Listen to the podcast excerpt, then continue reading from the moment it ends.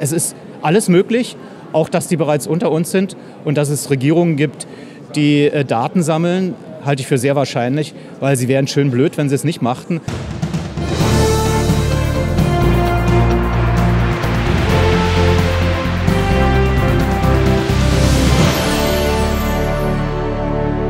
Wir sind auf der Republika 2017 und ich freue mich hier mit dem Medienjournalisten Jörg Wagner zu reden über ein Thema, das wir kurz angesprochen haben letzte Woche in Leipzig bei dieser MDR-Tagung schon. Und was niemand weiß bis jetzt, ist, dass der Herr Wagner eine ganz aufregende UFO-Sichtung hatte. Ja, also man könnte es so interpretieren. Äh, ich war in Szentendre, das ist ein Vorort von Budapest. Im Jahre 1977 nach meinem Abitur mit einem Freund. Wir waren zelten, da ist ein Zeltplatz. Und ähm, zeitgleich fand die Entführung Hans-Martin Schleiers statt. Insofern kann ich es so ein bisschen zeitlich eingrenzen. An sich habe ich dieses Ereignis zwar nie vergessen, aber ich habe es mir nicht aufgeschrieben oder irgendwo notiert, weil ich dem Ereignis nicht so die Bedeutung beigemessen hatte. Ähm, also ich war 18, ich hatte gerade das Abitur hinter mir und andere Eindrücke drängten sich auf. Und ähm, ganzen Tag rumgelaufen und abends dann äh, vor dem Zelt gelegen, weil es ziemlich warm war. Und wir guckten in den Sternenhimmel und äh, super Sternbild gewesen.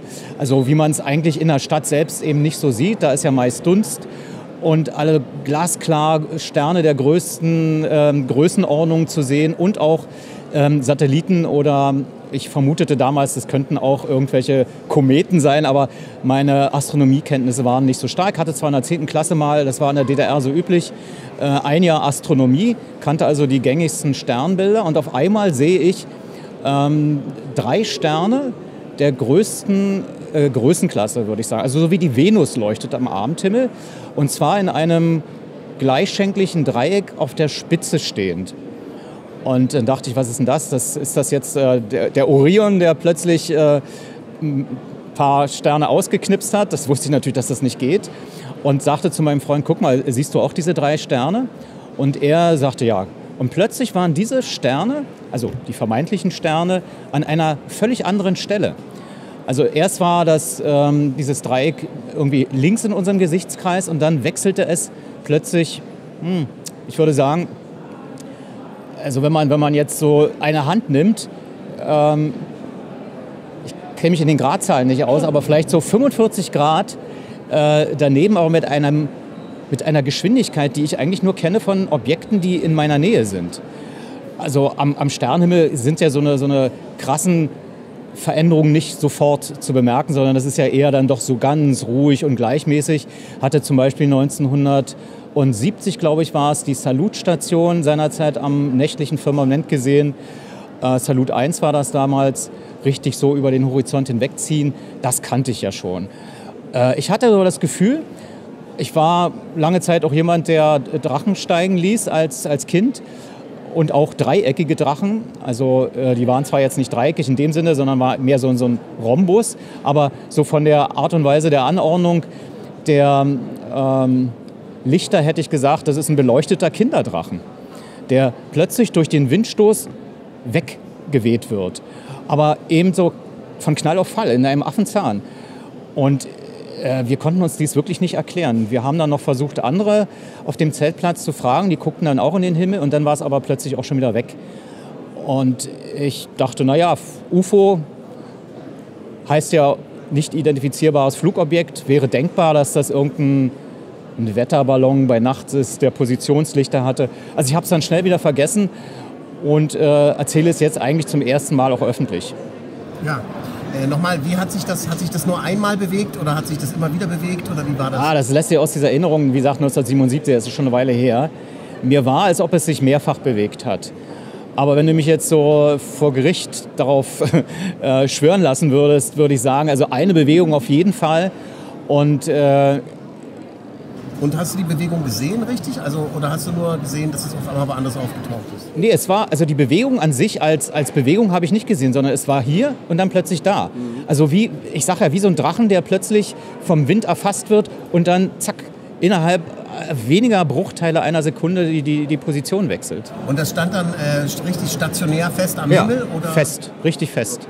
Also zitterte nicht, nix. Das war ja das. Es sah erst aus wie ein Sternbild, sagte ich ja, und dann war es plötzlich woanders. Und, und äh, ich konnte es mir nicht erklären. Ich wusste auch nicht, äh, erst durch dich habe ich ja erfahren, dass es ähnliche Sichtungen gab in, in, in jenen Jahren. Ich habe das nie abgeglichen. Ich weiß auch nicht. Ich habe es dann einfach verdrängt. Mhm. Okay. So, und es ist vielleicht auch besser so, denn wenn man über das Thema redet, dann ist es ja gar nicht so einfach, äh, mit den Reaktionen dann umzugehen. Äh, hast du da jetzt Angst, äh, von den Kollegen mit Shitstorms überzogen zu werden? Oder?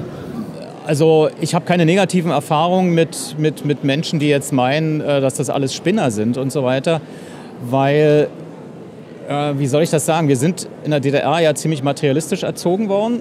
Also Religion spielte eher eine untergeordnete Rolle und auch ähm, solche Geschichten wie UFOs fanden durch den sowjetischen Digest äh, Sputnik ja auch schon äh, den Weg zu DDR-Bürgern. Und ich kenne keinen, der es nicht für undenkbar hält, dass es Flugbewegungen gibt, die man erstmal nicht erklären kann.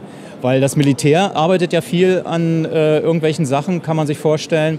Und was jetzt so Außerirdische betrifft, war immer die, ich sag mal, die offizielle äh, DDR-Meinung, äh, warum sind wir die Einzigen im All? Und dass die uns irgendwann mal besuchen können, ist okay. Also man hat bloß leider da so ein, so ein kleines ideologisches Filter draufgelegt, indem man gesagt hat, äh, dass die Leute, die uns irgendwann mal besuchen, müssen sowas wie Kommunismus haben und im Prinzip gute Menschen. Weil nur wer so eine super Technologie hat, um sich im insularen Raum zu bewegen, und zwar zu Lebzeiten, also nicht irgendwie mit, mit 20 Generationen an Bord, äh, muss ein hochwertiges gesellschaftliches System haben, was nur friedlich sein kann. Und es kann nur der Sozialismus sein. Naja, der Kommunismus. Also es war, es war, es war also nicht so. Also ähm, es gab zwar auch Wissenschaftler, die so ein bisschen das kritischer sahen, aber sie haben jetzt diese Ideologie nicht kritisiert, sondern gesagt, am besten ist, sie lassen uns in Frieden. Das war das Kritischste, was ich je gehört habe, und ich war ziemlich äh, irritiert, weil ich hatte das Gefühl, ähm, dass die mehr wissen. aber äh, ich weiß nicht, ich, ich glaube, ich kenne keinen, der bisher irgendwie einen Außerirdischen gesehen hat. Ich habe immer zum Spaß, jetzt äh, natürlich mit einem halben Ernst, als es noch nicht üblich war, mit dem Handy unterwegs zu sein, mir immer ähm, ein Gerät mitgenommen, also ein Thomann-Gerät am Anfang und äh, später auch einen Rekorder mit in den Urlaub genommen, weil ich, ich wollte, wenn ein UFO landet, wollte ich das erste Interview machen. Und dann nicht irgendwie sagen, ach scheiße, jetzt habe ich gar kein Handy mit oder kein, kein, kein Thomann-Gerät mit oder kein, kein äh, Rekorder mit, ähm, jetzt geht's ja, jetzt hat man ja immer so einen, so einen Knochen bei sich und da könnte jetzt hier auch sofort ein UFO. Also ich, ich denke, es würde einen absoluten Kulturschock geben. Deswegen würde ich sogar verstehen, wenn UFOs unter uns sind, dass die sich jetzt nicht sofort zeigen. Um erstmal zu testen, ob überhaupt eine Begegnung nicht mit der dritten Art, sondern äh, mit uns Menschen sinnvoll ist. Äh, aber es ist jetzt nicht so, dass ich das ähm, dass ich das fanatisch verfolge, dieses Prinzip, sondern ich sage, es ist alles möglich, auch dass die bereits unter uns sind und dass es Regierungen gibt, die äh, Daten sammeln, halte ich für sehr wahrscheinlich, weil sie wären schön blöd, wenn sie es nicht machten, weil äh, es kann ja auch der Gegner sein, der militärische Gegner, der mit Drohnen oder mit anderen Flugobjekten versucht, in den Luftraum einzudringen. Also alles, was man hört, dass Regierungen sagen, wir unternehmen nichts, um sowas zu dokumentieren, ist sehr unglaubwürdig. Ja. Ähm, da kommst du auch gerade zu der Frage, die ich stellen wollte. In 21 Ländern gibt es Militärunterlagen über UFOs, in fünf Ländern UFO-Untersuchungsbehörden. Und warum gibt es da in Deutschland nichts? Was ist da deine Hypothese? Mehr, mehr wissen wir ja auch nicht. Also, also ich, ich kenne das jetzt nur durch dich. Ich hätte mal Lust, äh, tatsächlich nachzufragen bei einer Gelegenheit, ob das nur eine Aussage ist, die man dir gibt, sage ich jetzt mal, um dich irgendwie auch äh, mit Desinformation zu versorgen, weil ich glaube, der, der, der tatsächliche Aspekt ist, dass Regierungen das geheim halten, wenn sie es dann geheim halten, ist tatsächlich dieser, dieser Kulturschock, der äh, unweigerlich hier ausgelöst würde, wenn man wüsste, hier sind Außerirdische. Das ist, ich weiß nicht, das, diese Vorstellung, äh, es ist ja schon, ich sag mal, es ist ja schon schwierig, äh, die Flüchtlingswelle, ich weiß, das ist ein jetzt nicht politischer korrekter Begriff, aber ähm, allein diese Tatsache, dass hier ständig neue Menschen ins Land strömen, die aus anderen Kulturen kommen, ist ja für manche schon nicht verkraftbar. Und jetzt sich vorzustellen, dass aus dem Sternbild äh, Vega oder was weiß ich, ähm, hier vielleicht auch Lebewesen sind, die gar nicht aussehen wie wir. Ich, und also ich mag es mir nicht vorstellen, was das für eine, für eine seltsame Art wäre, wie auch vielleicht zu Propagandazwecken dann hier plötzlich Einigkeit auf der Erde entstünde. Oder inwieweit äh, auch ja, sowas wie eine Mobilmachung äh, das zur Folge hätte, um sich gegen den angeblichen Gegner zu rüsten und so weiter. Also diese Vorstellung, mal hochgerechnet, da muss man nicht viel Fantasie haben, das ist schon sehr anstrengend, glaube ich. Mhm. Wahrscheinlich würde die Bundesregierung dann einen Planeten nach dem anderen zum sicheren Herkunftsplaneten. ja, ich glaube, das ist gar nicht so zum Spaßen. Ich, ich denke schon, dass in, äh, selbst äh, in der äh, äh US-Regierung, jetzt in der aktuellen, ähm, Menschen sind, die, die sehr rational, mit sehr viel Vernunft das Thema diskutieren, weil äh, selbst wenn es bis jetzt keinen kein Besuch gegeben hat, man muss ja immer damit rechnen. Also ich will da gar nicht äh, Erich von Däniken zitieren, der gesagt hat, dass äh, sämtliche Religionen, wenn man äh, diese unter diesem Filter sieht, diesen Wiederkehrsgedanken in sich trägt. Äh, das meine ich gar nicht. Also das, das, aber äh, es, warum, wir, wir schwärmen da auch ständig aus ins Weltall. Ne? Also ich, wenn ich mir vorstelle, ich wäre jetzt ein Marsbewohner und sehe dann irgendwie so einen Eimer, ähm, der sich bewegt, auf dem Boden irgendwie nach Bodenproben bohren und habe sowas vorher noch nie gesehen ich denke, das ist ähm, erstmal so eine, im besten Falle Neugierde, die man da haben könnte, aber ich denke, das ist in erster Linie auch eine Bedrohung. Alles Fremde ist erstmal eine Bedrohung, glaube ich. Das ist also zumindest in unserer DNA, glaube ich, so drin. Was würden denn die Menschen für ein Bild abgeben für die Aliens, wenn sie hier um den Planeten kreisen? Was sagst du denn? Was denkst du denn? Oh Gott, ja, das habe ich mir auch schon öfter gedacht, weil ich bin ja einmal um die Welt geflogen, äh, vor zehn Jahren war das. Ah ja. Mit äh, 27 Flugzeugen allerdings, nicht in einem Stück. Okay. Dann wäre ich ja wahrscheinlich berühmt geworden. Ähm, nee, aber äh, da habe ich immer so runtergeguckt und habe gedacht, was sieht man eigentlich von oben? Ne? Man, man sieht ähm, einen wunderschönen Planeten, aber wir sehen ihn ja nur wunderschön mit unseren Augen.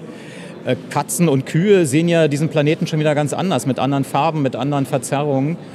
Und äh, welche Sensoren mögen denn ähm, Lebewesen haben, im, unser, in, im unseren Sinne Lebewesen, wenn sie sich auf so eine weite Reise machen? Vielleicht sehen sie ja auch nur äh, Infrarot oder keine Ahnung, was es sonst noch alles gibt. Wir wissen ja nur das, was wir kennen. Und es kann ja auch sein, dass es was anderes gibt. Ähm, ich denke, dass also es gibt ja Vermutungen, dass es auch Lebewesen auf Siliziumbasis gibt, was ich mir ehrlich gesagt nicht vorstellen kann. Aber warum nicht? Oder vielleicht gibt es ja noch was anderes, was wir nicht kennen.